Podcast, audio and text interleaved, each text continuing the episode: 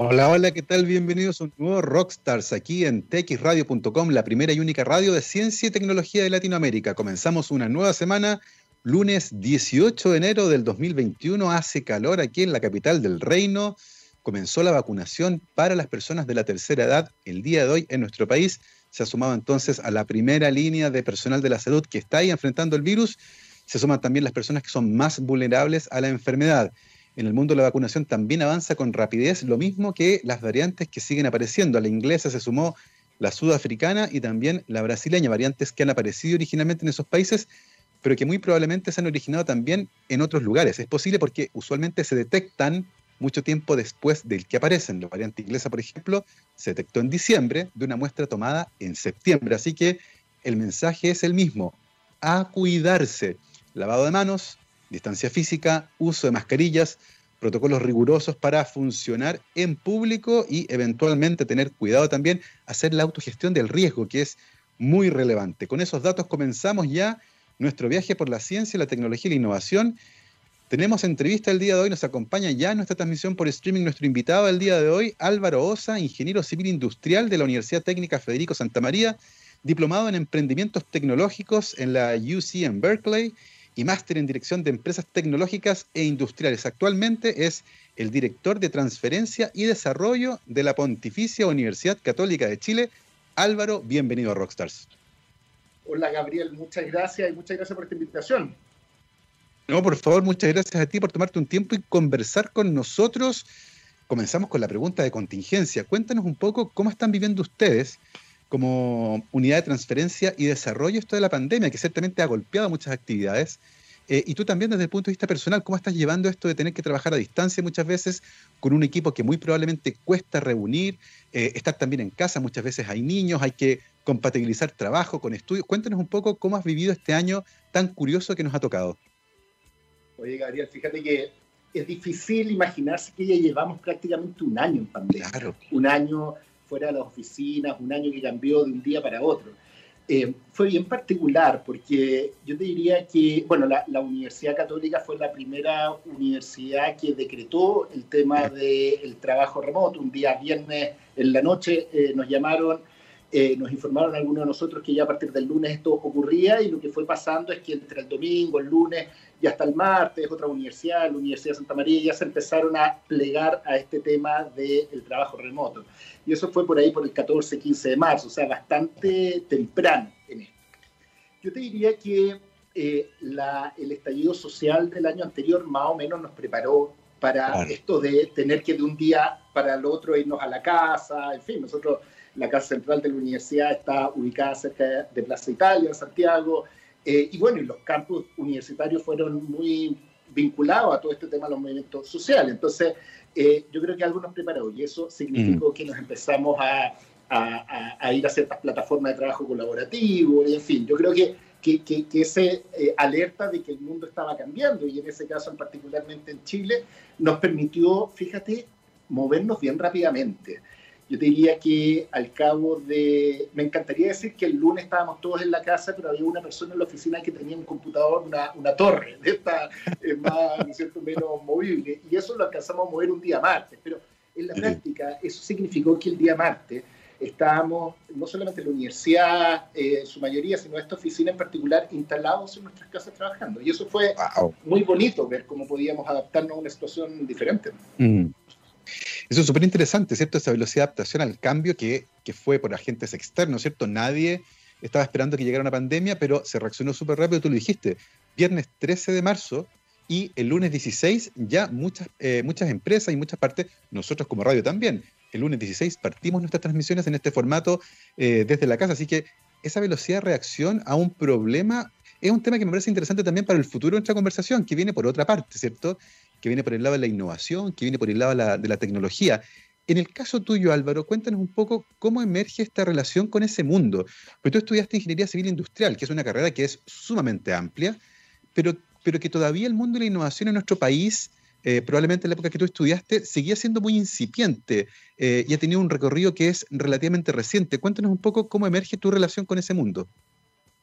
Mira, yo te diría que esto fue bastante de casualidad, Gabriel, como ocurren muchas cosas, ¿eh? como ocurren ciertos descubrimientos, nosotros hemos conversado al respecto. Esto yo creo que fue bastante casual. Para quienes creen en la casualidad, algunos creen que esta cosa está mega claro. y cada uno pudiese darse las propias respuestas. Pero en lo particular, lo que te quiero comentar es que no fue algo planeado, no es que cuando eh, comencé y decidí lo que quería estudiar era que yo me quería dedicar a la innovación y poder facilitar la llegada de vacunas al mercado, o sea, no, no algo que me imaginé, ¿no es cierto?, en, su minuto.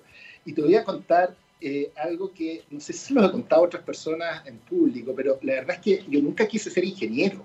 Eso fue un, otra casualidad, digamos, del destino. Yo provengo de una familia más vinculada al arte, eh, mi papá es actor de tablas, eh, de hecho trabajó en una teleserie, ah. las imágenes tiempo atrás en YouTube ahora están disponibles en la Torre 10. Eh, no sé si gente que está escuchando se acordará de esa teleserie. y, bueno, mi papá está vinculada a la música, ella dedicó toda su vida, es profesora de música, dedicó toda su vida a la Universidad Austral, en este caso en Valdivia. nosotros con mi hermana estudiamos música de chico, eh, mucho, porque bueno, porque era obvio y, nuestras eh, vacaciones de invierno eran las semanas frutillares, en las semanas musicales de frutillar. No, no, no, en el Teatro del Lago, era cuando se hacía en el gimnasio de, frutillar. Te estoy hablando de hace, no sé, 30 años. Eh, por lo tanto, yo siempre estuve más vinculado a eso y no, no, no a la ingeniería. Em, y luego, en los años 90, yo entré a la universidad a finales de los 90, em, tenía muchas ganas de estudiar comunicación audiovisual, algo vinculado más bien con las comunicaciones, fíjate.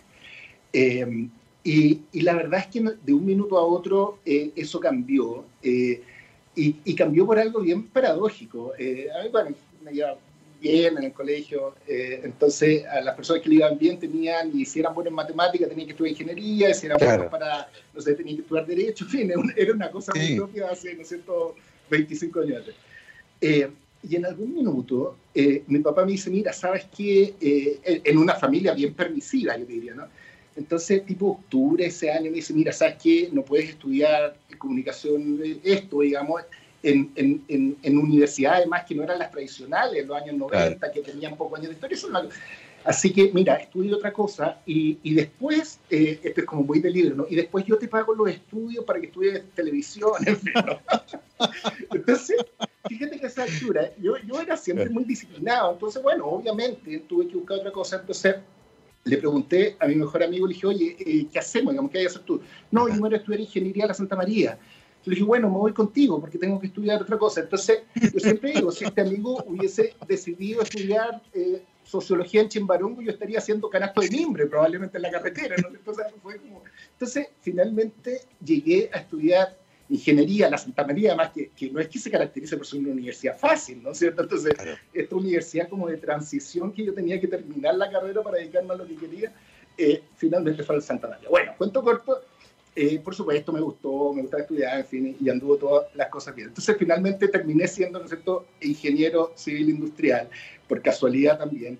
Y en, entre medio me fui a estudiar a Italia en un programa de intercambio de la universidad eh, particularmente a, a, Milano, a la Universidad Luigi Bocconi.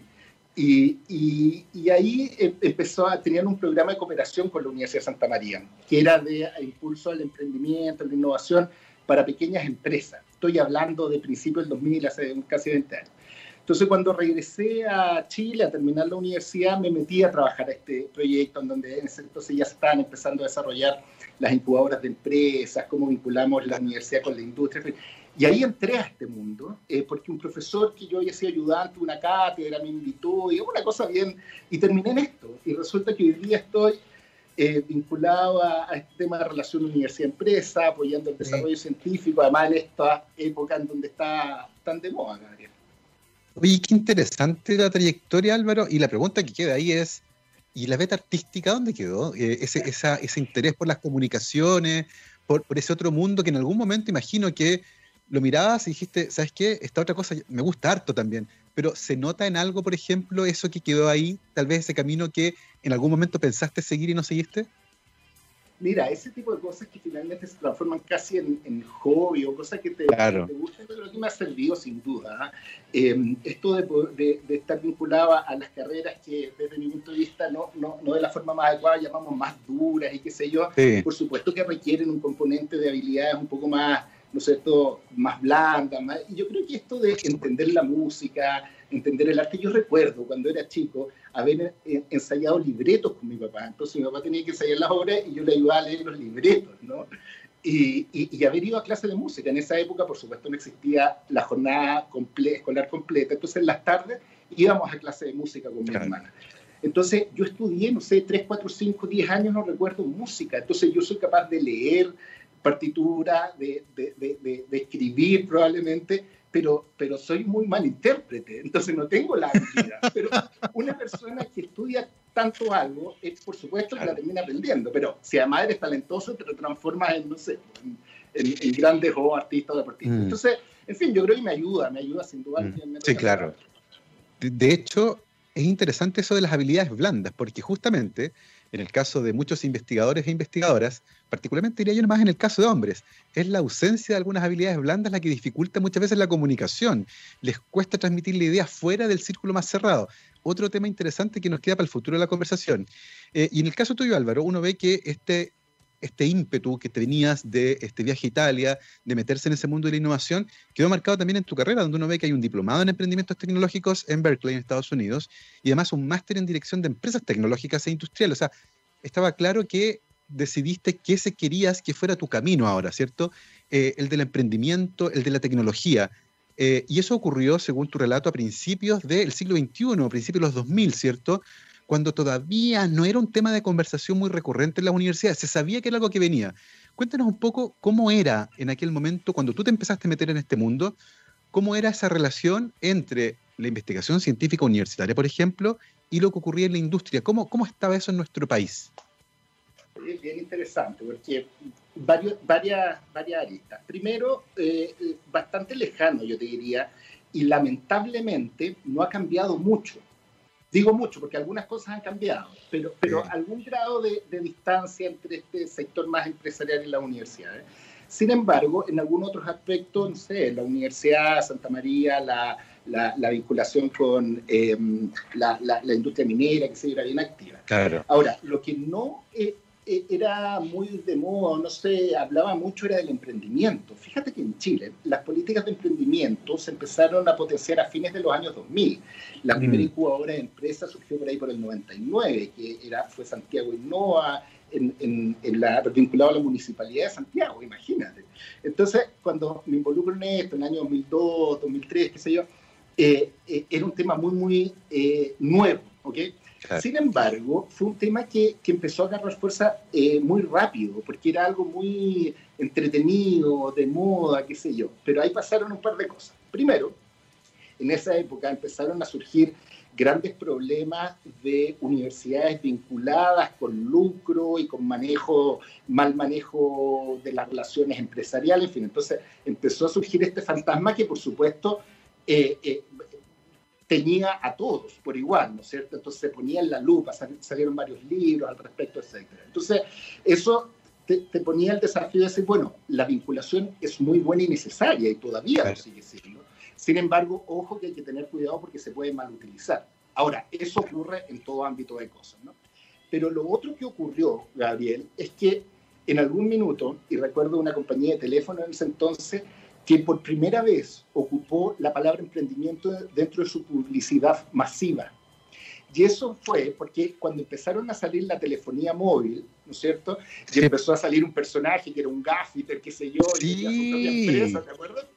Entonces, cuando se empezó a dar con tanta fuerza el tema de telefonía móvil, uno de los grandes em, eh, eh, públicos tenía que ver con estos empresarios y ahí se empezó a ocupar la palabra emprendedor. Entonces, cuando por, por, la televisión, que era el medio de comunicación más importante en ese entonces, pues. son los canales, por, los streaming, en ese entonces, se ocupa la palabra emprendimiento para potenciar algo que era tan fuerte en ese entonces, que era la telefonía móvil, que estaba penetrando, pero con mucha fuerza en Chile, es que esta cosa sigue agarrando más fuerza. Y ahí nos damos cuenta que el emprendimiento venía con fuerza. Y yo y Gabriel no nos imaginamos Chile sin emprendimiento. No nos imaginamos Chile sin Startup Chile. No nos imaginamos en los rankings que estamos, que no, no, no, la rompemos, pero al menos somos quienes estamos liderando en Latinoamérica sin el componente de emprendimiento. Entonces fue bien interesante ser parte de este proceso más, ¿no es cierto?, gestacional, mm. que finalmente lo fui vinculando con algunas formaciones más, más, más, formales, si quieres, porque hoy día es fácil poder hacer eh, unos eh, magíster en innovación, en emprendimiento, pero hace 20 años atrás la verdad es que era algo muy, muy poco conocido. Exactamente, y me, gustaría justamente centrarme un poco en eso, porque estuviste en Estados Unidos, eh, que uno es uno de los países que uno pone en el ranking arriba, ¿cierto?, en cuanto a emprendimientos con base tecnológica que vienen de la mano con la generación de conocimiento nuevo. Eh, en ese sentido, y teniendo en cuenta que siempre hay una diferencia en el desarrollo, ¿cuán lejos estamos todavía de los países que la llevan en esta área? En el sentido de, porque comenzamos más tarde, ciertamente, nos tenemos que poner al día. ¿Qué distancia en tiempo hay para, no sé si alcanzarlos, pero llegar a un nivel en que se convierte en una actividad que tiene potencia, por ejemplo, dentro de la economía nacional. ¿Cómo, cómo visualizas tú esa distancia que nos llevan países que comenzaron antes que nosotros? Porque por tradición histórica han hecho cosas antes que nosotros. Yo diría que afortunadamente esto no se trata de tiempo, porque si se tratara de tiempo, tenemos que esperar la misma cantidad de décadas que otros para poder llegar al mismo lugar. Y afortunadamente eh, esto no se trata de tiempo, ¿no? Ahora, se trata de unas cosas un poquito más complejas, ¿no? que tienen que ver con em, decisiones políticas, con, con, intereses país, etc. Y ahí mm. déjame plantearte un par de cosas. Eh, cuando fueron las eh, elecciones presidenciales, las, las, últimas, si quieres, y, y algunas entre medio, eh, varios grupos que, que, estamos vinculados a esto impulsamos estos temas de innovación, emprendimiento, que podía ser relevante, qué sé yo. Y en ese entonces nos tocó, no, no solo las presidenciales, sino también en, candidatos, diputados, qué sé yo, decirle, oye, estos temas son relevantes, estoy hablando de estas agrupaciones universitarias. Y que... Fíjate que la respuesta en ese entonces, y me encantaría conocer la respuesta ahora, es que eh, el, la, la, innovación y el emprendimiento no acarrea votos. Y esto, por supuesto, dentro del círculo de confianza. Entonces, con algún grado de ironismo, decía, mira, eh, yo llego a Puerto Montt, aterrizo y en el aeropuerto la gente me dice, por favor, queremos más emprendimiento, por favor, queremos más innovación. Entonces, en la práctica nos estaban diciendo que cuando existen los candidatos les piden otras cosas, eh, disminuir la delincuencia, mejorar la educación, la salud, las pensiones, en fin. Pero no es, dentro de la prioridad no están estos temas de ciencia, tecnología, innovación, etc. Entonces, claro, frente a eso, las campañas políticas tienen una ausencia absoluta. Sí. ¿okay? sí. Em, cuando se dio la presidencial, recuerdo hubo varios debates, algunos vinculados a ciencia, y claro, eran, eran, mm. eran debates bastante tímidos o bien de lugares comunes. Entonces, yo tengo la esperanza de que lo que ha pasado con la pandemia, con estos grandes mm. titulares que se ha tomado la ciencia y la tecnología, se puedan efectivamente transformar en, eh, planes reales de las campañas políticas. Ahora, y, y, perdón, y de los programas más que de la campaña. Ahora, mm. esto no es culpa simplemente de quienes arbitrariamente quieren dejarlo fuera de sus programas. esto tenemos mucha responsabilidad en las universidades, los comunicadores, en fin, porque no hemos sido capaz, capaces de transmitir la importancia de la ciencia y la tecnología para la sociedad. Y fíjate que una pandemia que surgió en China, vinculado con animales, que nos tiene a todo el mundo con mascarilla y qué sé yo, nos hizo poner a la ciencia y la tecnología eh, en el lugar donde siempre ha estado, pero en forma invisibilizada. Mm. Entonces, resulta que, y, recuerdo que, eh, habíamos escrito unas columnas el año pasado a, los diarios, qué sé yo, que de un minuto a otro, y, lo poníamos ahí, pareciera ser que nos volvimos inteligentes, porque resulta que el año, hasta el año 2019 nosotros no podíamos hacer eh, respiradores mecánicos, no, o sea, en Chile no, o sea, a lo más una mascarilla de género, ¿no? O una emprendedora que, que, vez de hacer bolsitas, hace mascarilla de género. Eso se pensaba que podía ser nuestra contribución a cosas tan relevantes como esta. Pero fíjate que en un año 2020, tres grandes em, eh, conglomerados de universidades públicos y privados vinculados a la Armada, incluso empezamos a desarrollar ventiladores mecánicos que hoy día están o van a estar próximamente eh, salvando vidas. Y, lo hicimos en los mismos laboratorios con los mismos investigadores de siempre. ¿no? Eh, las vacunas, estamos en la Universidad Católica, llevamos cuatro prototipos de una vacuna en fases iniciales para el COVID, y ni hablar de las otras que hemos hecho. Entonces, ¿qué pasó? resulta que nos volvimos más inteligentes. Por supuesto que no, son los mismos investigadores. Lo que pasó fue que nos dimos cuenta de la relevancia de esto, que el Estado puso énfasis en qué era lo que requeríamos. Y fíjate que lo que ocurrió es que el sector privado financió fuertemente. El año pasado yo me atrevería a decir que ha sido uno de los años en donde hemos tenido los mayores crecimientos en términos de inversión privada para poder hacer ciencia en las universidades. Entonces, eh, empezaron a, confluir una serie de cosas y eso, el rol de ustedes, de nosotros como universidad, de comunicarlo a la sociedad, mm. va a hacer que finalmente, volviendo a, tu pregunta, es que se ponga como prioridad, ¿no es cierto?, en, en, la discusión país para seguir impulsando con fuerza la ciencia, la tecnología, la innovación y el emprendimiento. Exactamente, porque finalmente es una decisión. Uno dice, quiero ir para allá y para poder llegar allá necesito ciertas herramientas que en este caso incluyen la innovación, el emprendimiento, sobre todo con base tecnológica que usualmente ocurre, como decía antes, dentro de las universidades. En ese sentido, Álvaro, ¿cómo vislumbra justamente el rol de las universidades que son vistas usualmente como el lugar donde uno va a estudiar una carrera? Pero no se considera el rol que tienen generando conocimiento nuevo. ¿Cómo vislumbras tú el rol de las universidades? ¿Cómo lo están asumiendo? Muchas universidades han reforzado fuertemente sus líneas de investigación, las áreas en las que investigan, la cantidad de investigadores que traen. ¿Cómo, cómo visualizas ese camino en particular, el de las universidades en este contexto? Bueno, las universidades tenemos un rol clave en esto, y en Chile están las universidades, pero en otros lados, eh, como, no sé, Alemania, existen centros científicos públicos o privados, ¿no es cierto? Pero en el caso de Chile, básicamente la investigación está concentrada en universidades. A ver, las universidades tenemos tres grandes misiones, ¿ok? Y la primera de esas misiones es la formación de personas. La segunda gran misión, fíjate que tiene que ver con la investigación y la tercera misión tiene que ver con esta vinculación con el medio. Y esto desde sus orígenes, desde la primera universidad que eh, es Bolonia en Italia, bueno, algunos dicen que es Oxford en, en, Inglaterra, pero Oxford parece ser que es la primera habla inglesa, en fin, todavía no se termina de poner de acuerdo cuál fue la de acuerdo. Sea cual fuese, el, el rol de las universidades siempre ha sido ese, no solamente formar, sino que crear conocimiento de frontera, pero también vincularnos con el medio. Estas tres misiones las tenemos toda universidad o todos quienes nos hacemos llamar universidad. ¿ok? Hay algunas que tienen mucho más énfasis en uno que en otro, en una que en otra de las misiones. En práctica, para que sea universidad debemos cumplir todas las misiones. Es más, en Chile ha cambiado la ley de educación superior eh, eh, para poder establecer precisamente con mucho más claridad cuál es el rol de nuestra universidad. Dicho eso, eh, el proceso formativo es fundamental. Nosotros tenemos que seguir formando gente en temas relevantes, en mm. temas de minería, de, hidrógeno verde, de energía renovable, salud, en fin, ¿no es cierto? Tenemos que seguir con ese rol, cosa que eh, la mayoría de las universidades la hacen muy bien en el país. Luego, tenemos que seguir generando conocimiento de frontera. Y ahí es este rol vinculado a la ciencia. Y eso toda universidad debemos hacerlo. O en algún minuto incluso en Chile vamos a tener que llegar a, eso por, ley, quienes judías tienen mm. menos, menos involucramiento.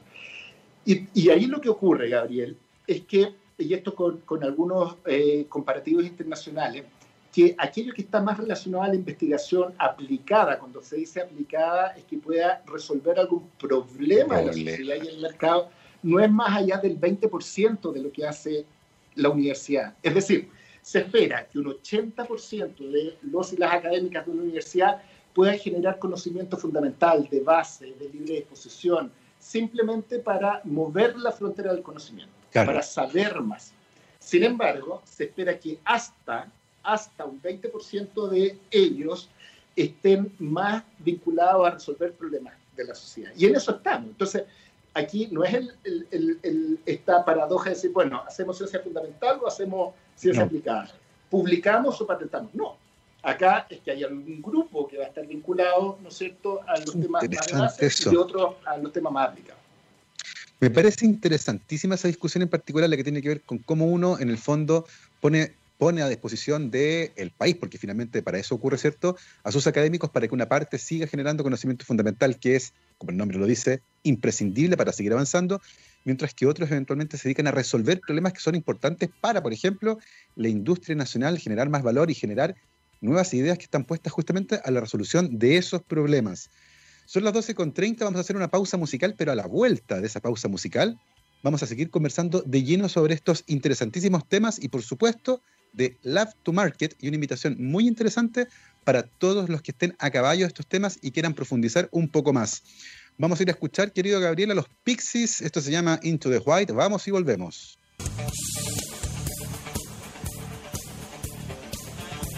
12 con 35, estamos de vuelta aquí en Rockstars de TXRadio.com. Nos acompaña como todos los días la Universidad de Aysén, docencia, investigación y vinculación con el medio desde el sur austral de Chile. Para más información, visiten su página web www.uaisen.cl y además, cada semana iremos conociendo historias de investigación y de vida, por supuesto, en el extremo sur del país de la mano de sus investigadores e investigadoras.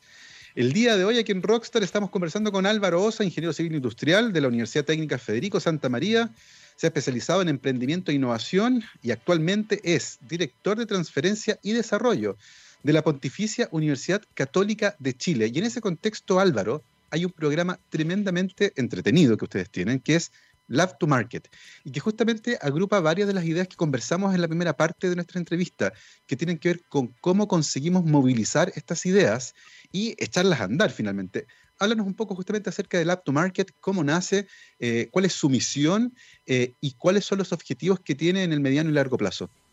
Bien, fíjate que nosotros como universidad y particularmente esta área, lo que buscamos es vincular los desarrollos científicos y tecnológicos de la universidad que puedan resolver un problema particular de la sociedad, del mercado.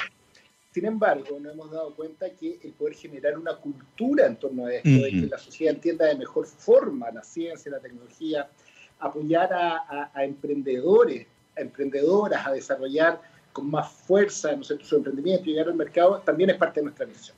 Mm. Así que con eso es que hicimos, eh, logramos levantar algunos fondos públicos, particularmente de Corfo, llamamos a algunos socios privados que se incorporaran a esta iniciativa, que lo que buscábamos es poder generar conocimiento, cultura, acceso gratuito para, para todos quienes, quienes están interesados en llevar su desarrollo del laboratorio al mercado.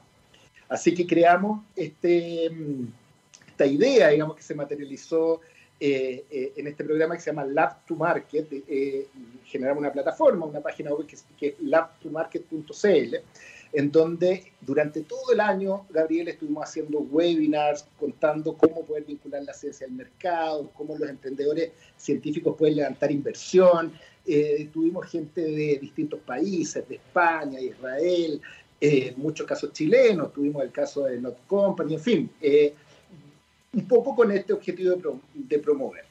Y queremos eh, cerrar este ciclo, porque ya vamos a partir con el siguiente, pero queremos cerrar este ciclo con un, programa que va a ser emitido el día martes 19 de enero eh, a las 11 de la mañana a través de eh, Emol TV, en donde pudimos congregar, fíjate, a distintas personalidades vinculadas a los temas de ciencia y tecnología emprendimiento e innovación. Así que eh, vamos a cerrar y déjame partir con eso, con un plato fuerte que, es Steve Blank. Steve Blank, es un emprendedor serial. Yo siempre estos seriales los, los, vinculados a los, serial killers, a los, claro. pero los emprendedores seriales son aquellos que, como los serial killers, fueron haciendo varios emprendimientos en su camino y eh, desarrolló metodologías de aprendizaje o de enseñanza del emprendimiento. Así que tuvimos una entrevista con Steve Blank que la vamos a, difundir eh, el día de mañana. Tuvimos un panel de inversionistas que nos explicaran cómo levantar capital. Eh, tuvimos em, personas de distintas partes del mundo también contando su experiencia. Entonces, es un programa que es abierto a todos, que es gratuito, que el que quiera pinchar el link mañana a las 11 de la mañana en labtomarket.cl y va a poder vincularse a esta transmisión. Oye, es súper interesante porque eh, está la experiencia de Steve Blank, que es una persona que tiene gran, gran experiencia en esta área. Están quienes también tienen que financiar este tipo de emprendimiento, ¿cierto? Quienes ponen el ojo y dicen, esta idea está buena, aquí hay algo, está muy entretenido esto. Eh, y por lo tanto empieza a mostrar un poco los caminos que hay que seguir, por dónde va un poco la cosa. Y, y, uno puede vislumbrar que en ese sentido hay quienes podrían estar tremendamente interesados en ir a mirar esas experiencias. Por ejemplo, académicos que tienen tal vez una idea por ahí, estudiantes que están en proceso formativo, empresas que tienen un problema tecnológico que no han logrado resolver y que pueden encontrar ahí una alianza interesante. Eh, ¿cómo, cómo, vislumbras en ese sentido, teniendo en cuenta el, contenido de la parrilla que se va a emitir el día de mañana? ¿Cómo vislumbras el público que ustedes esperan que llegue? en general en este tipo de actividades, que no es la primera que hacemos, eh, está bien ligado a lo que tú planteas Gabriel. Es decir, por un lado hay eh, investigadores, investigadores que quieren vincularse. Fíjate que hay muchos alumnos doctorandos que quieren que, que ven su, su camino eh, no solo en seguir desarrollando ciencia o vincularse a una universidad, sino también en emprender. Y eso es muy bonito, porque primero las universidades, los centros científicos están bastante saturados, ya no existe mucha capacidad. Eh, sabemos que lamentablemente en Chile la, la, ampliabilidad de doctores en la industria es muy bajo. Y déjame contarte una anécdota, no le cuentes a nadie, pero... Hay aquí no sale. De aquí no sale. Eh, hay una persona que me contaba que cuando hizo su doctorado fuera de Chile, volvió a Chile, empezó a buscar pega, no le fue bien y eliminó de su currículum que era doctor. Oh. Impresionante, ¿eh? Te estoy hablando hace tiempo atrás. ¿eh? Y lo eliminó de su currículum y le fue mucho más fácil encontrar pega en el sector privado. No, no, no lo quiso. Entonces, esta cosa que nos parece tan descabellada era porque en ese entonces, quizás hoy día todavía se mantiene un poco, es que pensaban que un doctor es una persona así de la NASA o, o esta cosa como de pelos blancos, ondulados y lentes, y que qué, rol va a cumplir en una empresa. Entonces, te cuento esta anécdota porque ese es el tipo de cosas que debemos ser capaces de romper. Eh, hoy día entiendo y espero que, que, cada vez se vaya suavizando y con esto incluso de la pandemia hemos, hayamos entendido que los doctores, quienes estudian estos doctorados, tienen muchas posibilidades no solo de hacer ciencias de la universidad. Volviendo a tu pregunta, eh, entonces ese es un público que está muy mm. relacionado a estos temas. También, lo que dices tú, muchos emprendedores que ya han partido sus experiencias, estos empresarios pequeños que están eh, partiendo, eh, también participan mucho de estas actividades. Eh, universidades, sin duda, quienes nos dedicamos a esto, que nos denominamos gestores tecnológicos, que gestionamos la tecnología, son en general el público. Y fíjate que hay un grupo bien relevante que hemos visto que es del sector público, es decir, aquellas personas que gestionan desde el sector público, desde el Ministerio de Ciencia, agencias tan relevantes no solo en Chile, sino internacionalmente, como Corfo, en fin, también participan de esto. Entonces, todos ellas están invitados a, porque aquí van a haber experiencias muy ricas de poder eh, conocer y compartir. Exactamente. Y, hay, hay, un aspecto que también es súper interesante, eh, y que tiene que ver con cómo los investigadores cada vez más están atentos a cómo sus ideas se pueden convertir justamente en innovaciones. Yo recuerdo el caso de Fernando Martínez, que es un destacado médico chileno que trabaja en Arizona, en Estados Unidos. Él es pediatra broncopulmonar. Y un día una empresa farmacéutica lo invita a dar una charla a la empresa. Y él feliz de esto va. Y, todo el mundo lo conocía, lo saludaban. y, y, él decía, ¿por qué me conocen tanto acá? Y le explicaron que la empresa había sacado uno de sus fármacos más vendidos en base a una investigación que él había hecho años atrás. Y se dio cuenta que él se había perdido esa oportunidad porque no estaba pensando en eso.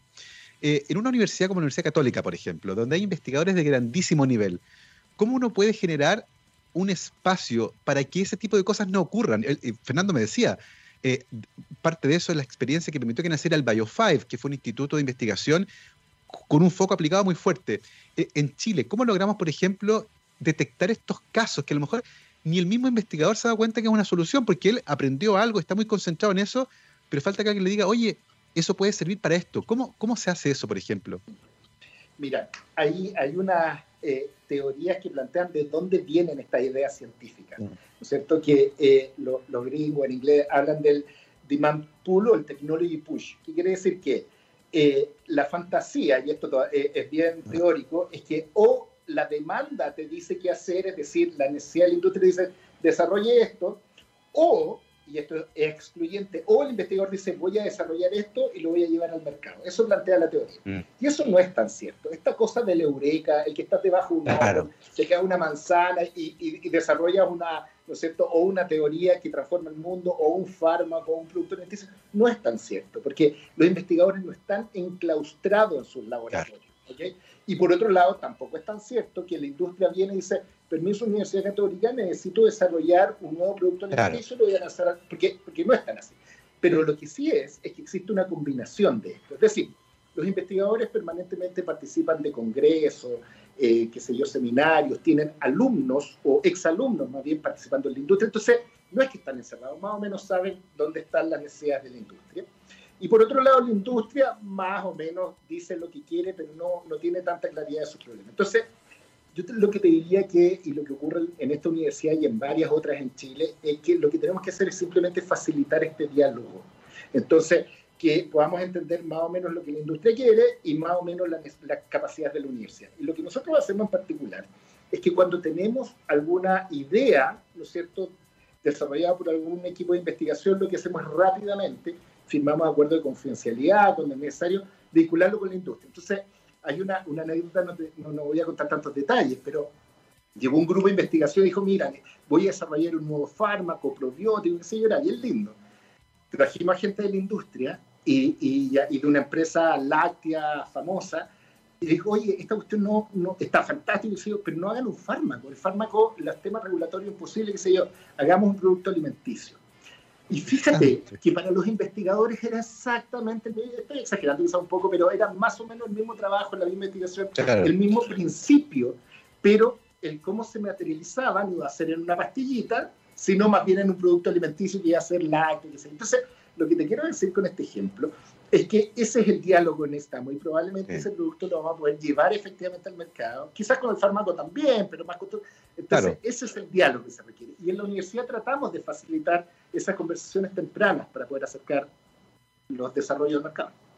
Me parece que es, ese ejemplo que diste es fascinante porque justamente ilustra cómo es necesario que haya una suerte de lugar donde se encuentre el que tiene una idea con, el, con eventualmente el que tiene un problema, porque se nutren de los dos.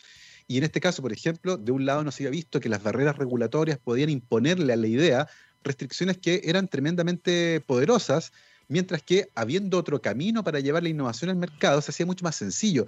Por eso es tan importante generar estas instancias de conversación, como por ejemplo lo que va a ocurrir mañana en Lab to Market a partir de las 11 de la mañana, ¿no?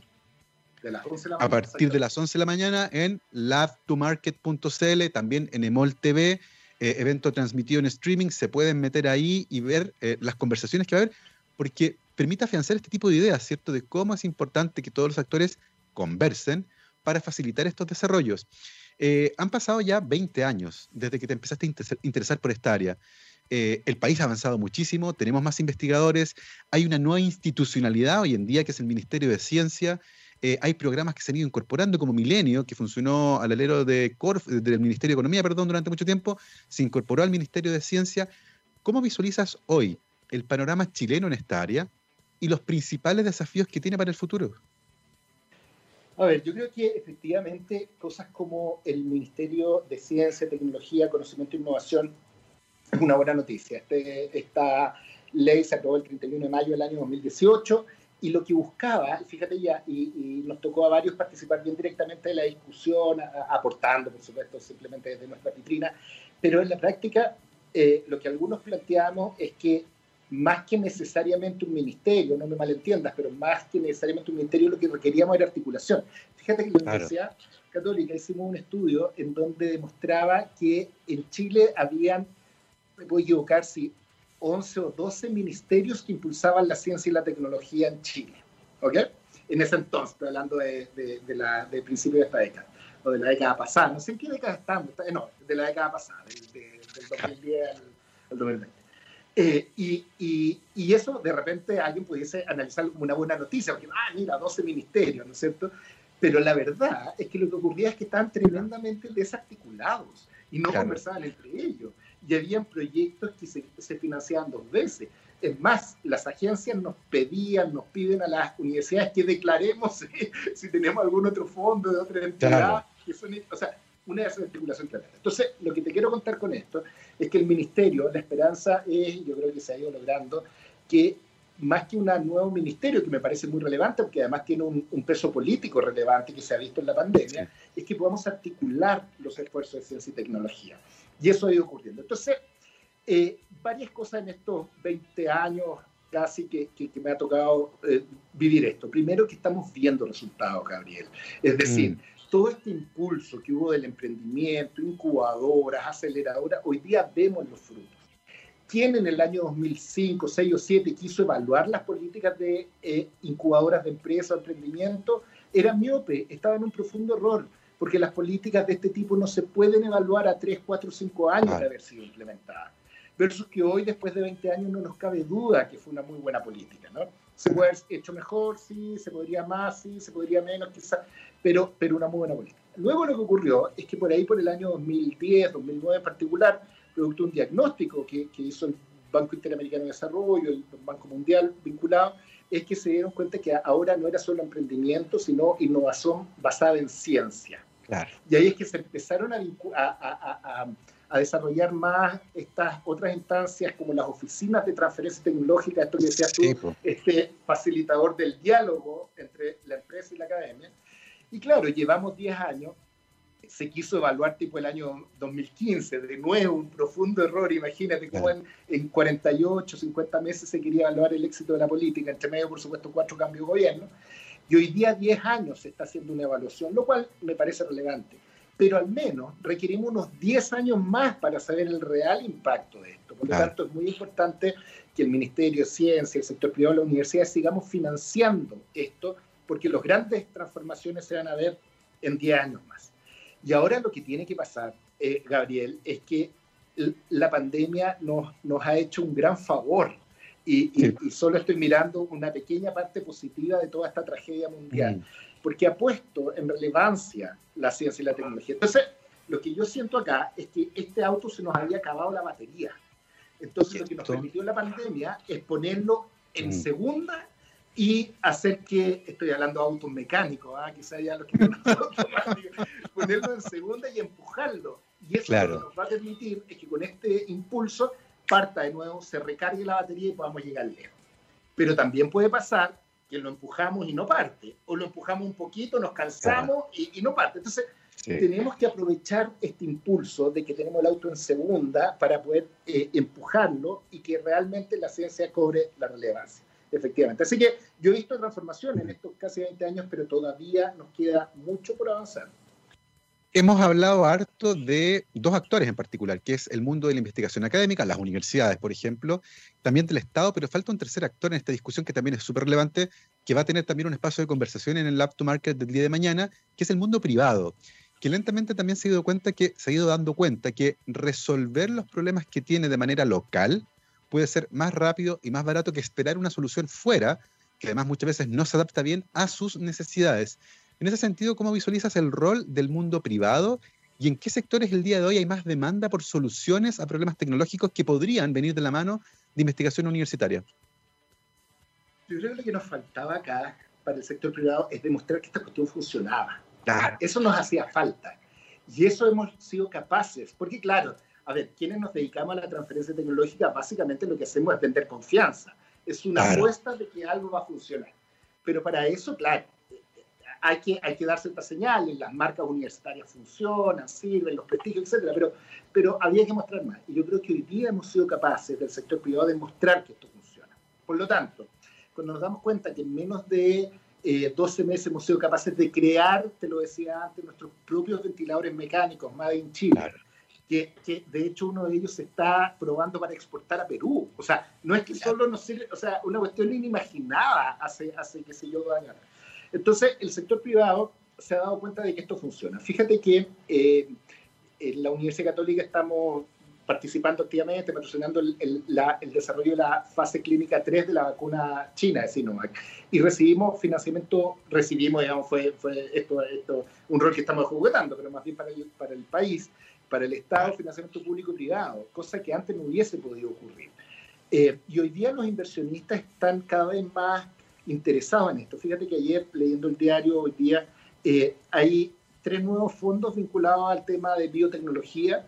Hay un fondo, de hecho, que, que es del Cristóbal Silva, que va a estar mañana en Lab to Market, en el panel de inversionistas, que va a abrir un nuevo fondo y, de hecho él mismo se va a ir a vivir a, a Estados Unidos en los próximos meses. Entonces, esto se está movilizando y hay muy buenas cosas. Entonces, eh, a través de esto y en la página labtomarket.cl tenemos muchos casos, son videitos de mm. menos de un minuto, como hemos aprendido que hay que difundir también este tipo de cosas, con varios casos de, tecnologías que estaban en los laboratorios y que hoy día están resolviendo problemas eh, cotidianos de, de todos los chilenos. Es interesante eso de tener que mostrar que esto funciona, ¿cierto? Tiene mucho de decir sí, esto anda, hemos aprendido a trabajar juntos, eh, hay desafíos que podemos resolver en conjunto y para todos los que estén interesados justamente en este mundo, en el mundo de la innovación, del emprendimiento tecnológico con base científica profunda, mañana a partir de las 11 de la mañana en el evento Lab to Market. Eh, de hecho, si van a www.labtomarket.cl van a poder ver, está ahí entrando en la página, aparece el banner del evento del día de mañana Aparece Steve Blank, que conversará en forma exclusiva en este evento son sobre emprendimientos científicos e inversión en este evento que será mañana en MOL TV o lab2market.cl. No, no se olviden, programa súper entretenido para empezar a conversar de estas problemáticas. Eh, y para ir cerrando la conversación, Álvaro, parece súper súper bonito este ejemplo, ¿cierto? Tú dijiste, la pandemia ha sido una tragedia, nos impuso ciertos desafíos y descubrimos que somos capaces de hacer ciertas cosas, como ventiladores mecánicos. Eh, en ese sentido, eh, sería ilógico pensar, ¿cierto?, que necesitamos más tragedias para poder darnos cuenta de estas cosas. Eh, ¿Cómo conseguimos entonces generar el cambio? En el fondo, ¿cómo logramos demostrar? Porque decimos, ahí está la evidencia, cuando fue necesario, se hizo, pero ahora necesitamos un apoyo que debe ser transversal para que las hagamos no con una pandemia, sencillamente porque podemos hacerlas. En ese sentido, ¿cómo debería ser el futuro pensando en cómo estimulamos que estas cosas ocurran? Mira, lamentablemente, para poder generar estos grandes cambios, se requieren grandes tragedias, Gabriel. Lo que ocurrió, imagínate, con, el salitre que teníamos en Chile, que mm. lo, sintetizaron en Alemania, ¿a qué tragedia estaba vinculado? A la guerra mundial. Eh, lo que todo este énfasis en Estados Unidos, Silicon Valley, las carreras espacial, a la Guerra Fría, eh, grandes, ¿no es cierto?, terremotos y, y ahora la pandemia. Entonces, lo que quiero decir es que no es que necesitamos permanentemente muchas tragedias para poder generar grandes cambios, pero estos grandes cambios vinculados a la innovación, al emprendimiento, eh, son consecuencias de una gran transformación que en general están vinculadas a estas grandes tragedias, porque son rápidas, automáticas, fuertes. Entonces, lo que viene ahora es que aprovechemos este impulso y esta lamentable tragedia para que yo espero que en el cambio constitucional que vamos a vivir en los próximos meses, en las campañas políticas que vamos a vivir en los próximos meses y en las discusiones presupuestarias del año 2021 en adelante, demostremos que esta gran tragedia que ha cobrado grandes vidas, que vamos a tener las peores crisis económicas mundiales, nos permitan cambiar de nivel y que Chile se transforme en un país vinculado a la innovación, a la ciencia y la tecnología y podamos finalmente llegar a ser un país desarrollado. Qué interesante ese concepto, porque al final tal vez necesitamos pensar justamente en escenarios de esa naturaleza, por ejemplo, decir, mañana se acabó el cobre y con eso se nos acabó X porcentaje del PIB. ¿Cómo lo reemplazo? ¿Con qué idea? Y en ese sentido es ahí justamente en esos escenarios que Álvaro describía, donde justamente sale a la luz el ingenio, la creatividad, las ideas, la vinculación con el mundo empresarial que permite generar estos cambios gigantescos y como tú dijiste muy bien, por fin ponernos en el camino del desarrollo que todos queremos, porque además en el futuro, justamente de la mano de este tipo de cosas, vamos a tener que enfrentar, por ejemplo, la crisis climática, que es probablemente una de las grandes amenazas que tenemos como especie y que probablemente vamos a tener que transitar de la mano de estas soluciones. Álvaro, tú lo dijiste en algún momento, el tiempo acá pasa rapidísimo y así ha sido, es la una de la tarde, es impresionante y eso ocurre cuando uno tiene una conversación entretenidísima, pero eh, hacia el final, por favor, antes de despedirte, invítanos de nuevo nuevamente al evento de mañana del Lab to Market, para que todos queden claros con las coordenadas. Bueno, eh, invito a todos y a todas, científicos, emprendedores, eh, empresarios, también gente vinculada a la ciencia, a ver mañana Lab to Market a las 11 de la mañana, martes 19 de enero, 11 de la mañana, lab2market.cl y por emoltv.com para poder presenciar este gran evento gratuito y abierto para todos quienes quieran acá en Chile y en Latinoamérica. Ahí lo tienen, ya lo saben, mañana 11 de la mañana en MolTV, no se lo pierdan. Álvaro, muchas gracias por habernos acompañado el día de hoy en Rockstar. Estuvo muy, muy entretenido. Muchas gracias. Lo disfruté mucho. Gracias, Gabriel. Que esté muy bien. Nosotros nos vamos, querido Gabriel, también en los botones, como siempre, con nuestro especial All You Need Is Rock aquí en Rockstars y, por supuesto, en txradio.com, la radio de la ciencia y el rock. El día de hoy los dejo en muy buenas manos. Joy Division. Y comenzamos con Transmission. Que esté muy bien hasta mañana. Chao, chao.